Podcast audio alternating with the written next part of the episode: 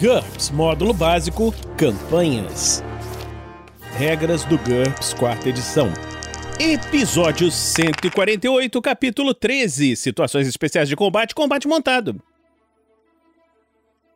Uma produção RPG Next. Fala galera, bem-vindos a mais um episódio do Regras do GURPS quarta edição. Estamos aqui começando mais um novo episódio e aqui comigo está agora o Heitor. Fala Heitor! Opa Vinícius, você sabe o prazer que é estar realmente aqui gravando Olha contigo só. esse episódio, olha que beleza. Quase presencial. É verdade. Tudo tranquilo? Tudo ótimo, tá tudo certo por aí? Tudo beleza. Vamos começar então, Heitor? Falando rapidamente do financiamento coletivo, está na reta final. Nós já desbloqueamos a aventura do Rodolfo, já desbloqueamos a aventura do Drup. E você poderia entrar e ouvir essas novas aventuras, fazer isso e nos ajudar nesse nosso primeiro financiamento coletivo. Então, vai lá no catarse.me barra Crônicas Esquecidas, procure lá. Então, começando aqui, vamos lá, combate montado. Cavaleiros, cowboys, índios e outros aventureiros muitas vezes lutam em cima de uma cela. Uma montaria não só proporciona uma maior mobilidade, mas sua altura adicional e cinética também pode tornar ataques mais eficazes. Além do choque de um avanço de cavalaria que pode aterrorizar oponentes despreparados. Algumas montarias, inclusive, lutam por si só. Com exceção de um camelo ou ocasional elefante, guerreiros montados normalmente usam cavalos, e as regras a seguir assumem isso. Para verificar as diferenças entre cavalos e as diversas montarias das histórias de ficção, científica e fantasia, consulte as descrições dos animais. Normalmente, um cavaleiro pode direcionar numa montaria treinada para combate por comando de voz e pressão com os pés, deixando as mãos livres para o uso de armas. Contudo, todos os testes de cavalgar sofrem uma penalidade de menos 3 se ele estiver sem as mãos, ou de menos 1 se apenas uma das mãos estiver na rédea. Um cavaleiro que precise das duas mãos para controlar sua montaria pode soltar o que estiver segurando. É necessário uma manobra preparar e um sucesso no teste de DX-3 para guardar uma arma na bainha enquanto uma montaria está corcoviando. No caso de uma falha crítica, a arma cai no chão. Montarias não sapientes sem treinamento de guerra, veja montarias treinadas para a guerra que nós vamos ver em breve, podem ficar assustadas em caso de perigo, especialmente com o som de disparos de arma de fogo ou de animais de sua própria espécie feridos. Todos os testes de cavalgar em combate sofrem uma penalidade de menos 3 como montaria dominada, mas sem treinamento de guerra, e de menos 6 ou pior se ela não estiver tão dominada assim. Um cavaleiro precisa fazer um teste de cavalgar mais 2 para fazer com que qualquer montaria, exceto montarias treinadas para a guerra, avancem contra um obstáculo ou numa área de piso ruim, ou para executar manobras arriscadas como saltos, curvas fechadas, etc. A menos que se trate de uma questão de vida ou morte para a montaria. Um fracasso indica que a montaria desobedece. Veja montarias assustadas a seguir. Montando. Montar um cavalo ou uma criatura semelhante exige duas manobras consecutivas: deslocamento para poder saltar ou escalar, seguida de mudança de posição para se sentar. Um personagem pode montar já corretamente em apenas um turno com sucesso num teste de cavalgar, acrobacia ou salto com a penalidade de menos 3, sem penalidade se ele estiver usando estribos. Contudo, se ele fracassar, ele cai no chão. Se as regras de combate tático estiverem sendo usadas, um cavaleiro fica no centro de uma montaria de três hexágonos, como um cavalo, ou na parte da frente de uma montaria de dois hexágonos, como um grifo. Um elefante ou uma montaria semelhante teria costas planas e o cavaleiro poderia ficar em pé e até se mover sobre a montaria. Tradicionalmente, um elefante transporta o guia, ou cornaca, em seu pescoço e um, um. Como é que é isso aqui, Vinícius? Rauda. Que beleza! Uma plataforma com diversos combatentes em suas costas. Movimento e manobras. Veja animais e montarias de carga que nós vamos ver no futuro, para verificar o deslocamento das diversas montarias. O deslocamento básico do animal é o ritmo que ele pode atingir enquanto anda ou trota. Seu deslocamento ampliado é usado para o galope e usa a regra de movimentos em alta velocidade, que nós já vimos anteriormente. As penalidades devido à carga se aplicam normalmente. Nós vimos isso também lá atrás. Mas algumas montarias transportam mais do que sua carga média sem problemas. No combate, uma montaria pode adotar qualquer manobra, a não ser que esteja se movendo em alta velocidade. Nesse caso, ela estaria limitada a deslocamento ou avançar e atacar. Um cavaleiro também pode adotar qualquer manobra. Ele pode usar mudança de posição para desmontar com segurança de uma montaria que ainda não se moveu ou que se moveu apenas um passo. Caso contrário, a única maneira de descer é saltando ou caindo. Para saltar com segurança, o personagem deve executar uma manobra de deslocamento ou avançar e atacar e fazer um teste de acrobacia ou salto. Em caso de fracasso, ele cai. Caindo. Sempre que uma montaria obtém sucesso num teste DX para executar uma ação difícil, como um salto, uma curva fechada ou uma desaceleração brusca, seu cavaleiro precisa fazer um teste de cavalgar. Em caso de fracasso, o cavaleiro cai da cela, mesmo que a montaria tenha conseguido executar a manobra. Se a montaria fracassar no teste DX para uma ação arriscada, veja o resultado 12 na tabela de perda de controle da montaria a seguir para verificar os seus efeitos. É, bom, o, o capítulo tá deixando claro que se você estiver pretendendo andar de cavalo, gaste pontos em cavalgar, né? Sim, não só cavalgar, mas acrobacias, os saltos, umas coisas assim para garantir. Exatamente. Montarias assustadas. Quando uma montaria fracassa numa verificação de pânico ou se recusa a executar uma ação, ele normalmente fica assustada ou agitada. O cavaleiro deve fazer um teste de cavalgar e executar uma manobra preparar a cada segundo para poder retomar o controle. Um sucesso decisivo acalma a montaria imediatamente. Três sucessos comuns têm o mesmo efeito consecutivos, né? Obviamente. Três fracassos comuns também consecutivos ou uma única falha crítica indicam uma perda total do controle, como a gente vai hum. falar daqui a pouquinho. Uma longa alternação de sucessos e fracassos significa que o personagem está perdendo seu tempo brigando com a montaria em vez de fazer isso com seu inimigo. Felizmente, uma montaria hum. descontrolada ainda pode se esquivar, assim como seu cavaleiro, embora nenhuma outra defesa ativa seja permitida. Tabela de perda de controle da montaria. Jogue dois dados e consulte a tabela a seguir. Sempre que um personagem perder completamente o controle de sua montaria, consulte a tabela sem jogar os dados, sempre que apropriado. Quando um cavaleiro é projetado, a montaria cai, etc. 2. O cavaleiro é jogado para fora da montaria e sofre dano de acordo com uma queda de 3 metros. Ajuste a altura no caso de montarias mais altas ou baixas. Se permanecer consciente, o cavaleiro pode tentar imediatamente um teste de adestramento de animais menos 3 para chamar de volta a sua montaria. Em caso de fracasso, ele pode fazer uma nova tentativa a cada 5 minutos. 3. O cavaleiro perde o domínio e cai, sofrendo dano de acordo com uma queda de 2 metros. Um teste de salto ou acrobacia pode negar esse dano. De outra forma, vai-se como em 2. Resultado de 4. O cavaleiro deixa cair o que estiver segurando.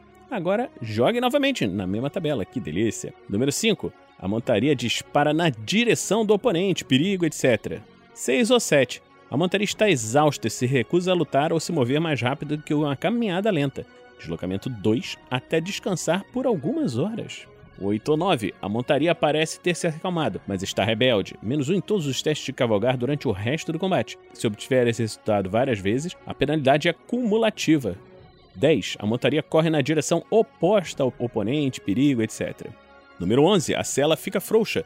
Todos os testes de cavalgar e jogadas de ataque realizados pelo cavaleiro enquanto ele estiver montado sofrem uma penalidade de menos 3 até que ele desmonte ou passe 4D segundos apertando as correias. Se o cavaleiro estiver cavalgando sem cela, faça como no resultado 3. 12. A montaria cai. Ela deve fazer um teste contra DX mais 1 para não quebrar uma perna. Seja como for, o cavaleiro deve fazer um teste contra cavalgar menos 2. Em caso de fracasso, ele cai da cela e sofre o dano de acordo com uma queda de 3 metros. Em caso de sucesso, ele deve fazer outro teste de cavalgar, agora com uma penalidade igual ao seu nível de carga, para saltar ileso para longe da montaria em queda. Em caso de um no sucesso, ele salta e sofre dano como em 3 acima, que nós vimos anteriormente. Em caso de fracasso, a montaria cai por cima dele, causando dano por GDP, contusão, com base na ST da montaria, mais o dano de uma queda de 2 metros de altura. Que beleza. Ele pode se ferrar muito nisso.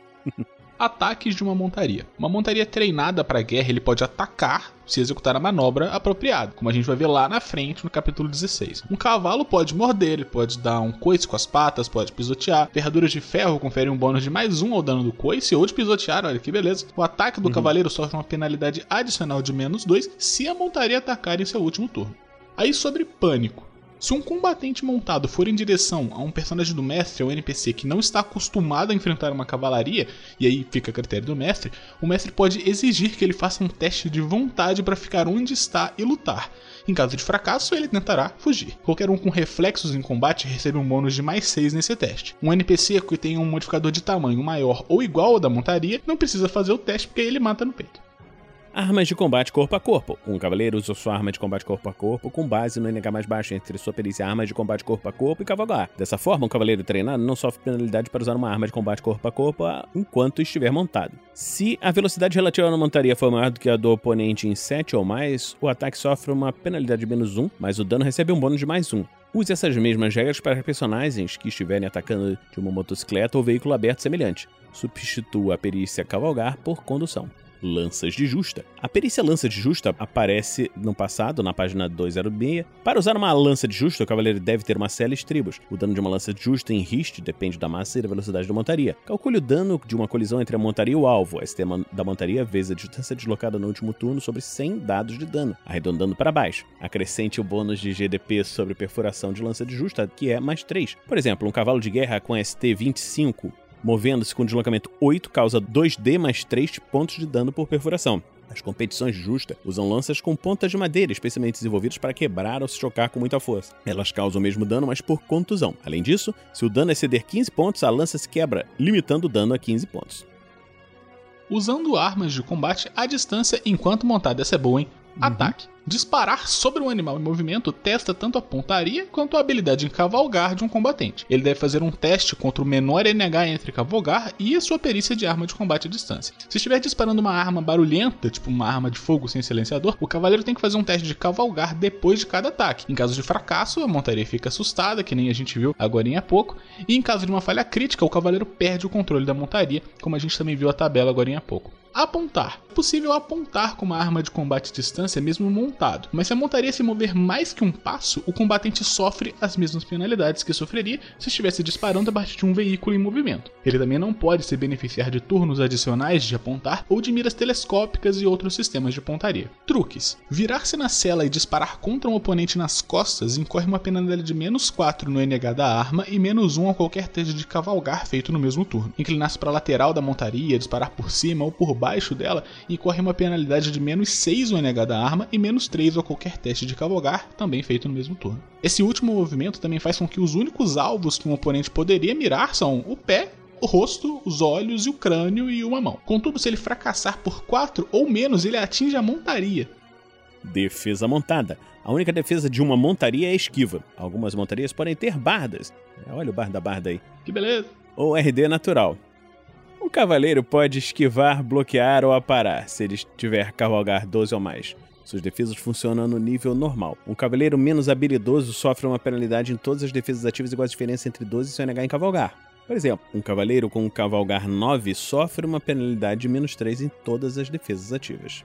Diferença de altura. Um cavaleiro sob sua montaria está efetivamente um metro acima do seu oponente de pé. Veja combate em diferentes níveis, que nós vamos falar em breve resultados do combate montado. Um cavaleiro montado que fica atordoado precisa de um sucesso num teste de cavalgar menos 4 para não cair. Um cavaleiro que sofre qualquer projeção também cai automaticamente, a menos que esteja usando cela, estribos, e nesse caso ele tem direito a um teste de cavalgar, com também uma penalidade de menos 4 por metro de projeção para se manter montado. Então se ele estiver voando muito longe, é cavalgar uhum. a menos 47.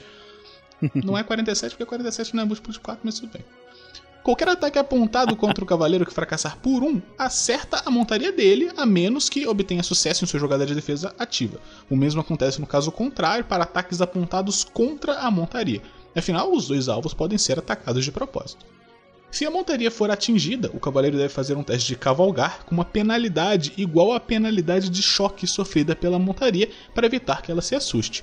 Isso fica limitado a 4, então? Eu acho que sim. É. É, faz sentido. Se a montaria ficar incapacitada e cair, os efeitos são como resultado 12 da tabela de perda de controle de montaria. Vários cavaleiros. Em uma montaria do tamanho de um cavalo uma, ou maior, um segundo cavaleiro de tamanho humano ou menor pode ficar atrás do primeiro que está no controle da montaria. O cavaleiro que está no controle sofre uma penalidade adicional de menos um em todos os testes de cavalgar. O passageiro usa o menor valor entre o NH de cavalgar do controlador ou sua própria ST em qualquer teste para não cair, mas sempre com uma penalidade de menos 3. Combate aéreo. A gente deixa o combate montado e vai para o combate aéreo agora. Heróis podem voar de muitas formas usando vantagens, tipo voo, telecinese, mochilas a jato que o Vinícius vai me dar na próxima temporada de GURPS, mágicas, cintos antigravitacionais e assim por diante. Algumas regras especiais se aplicam ao combate aéreo.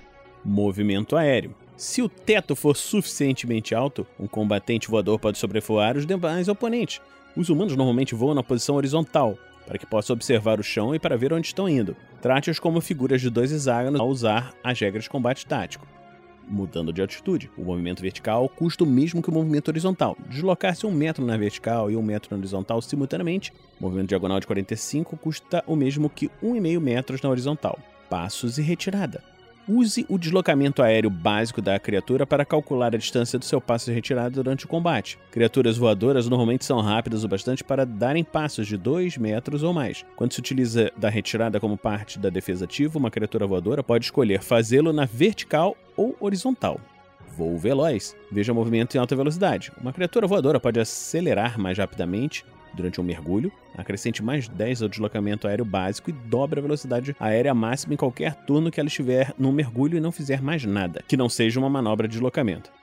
incapaz de pairar. Se estiver voando por si só, usando voo com as limitações incapaz de pairar, planar controlado ou planar, deve executar uma manobra de deslocamento ou avançar e atacar e deslocar-se pelo menos um quarto da sua velocidade aérea máxima a cada turno, ou perder a velocidade e começará a cair. Uma criatura voadora também pode cair se perder o controle durante um movimento de alta velocidade e sofrer uma súbita desaceleração que o leve abaixo de um quarto da sua velocidade aérea máxima. É possível se recuperar dessa queda, transformando em um mergulho para recuperar a velocidade.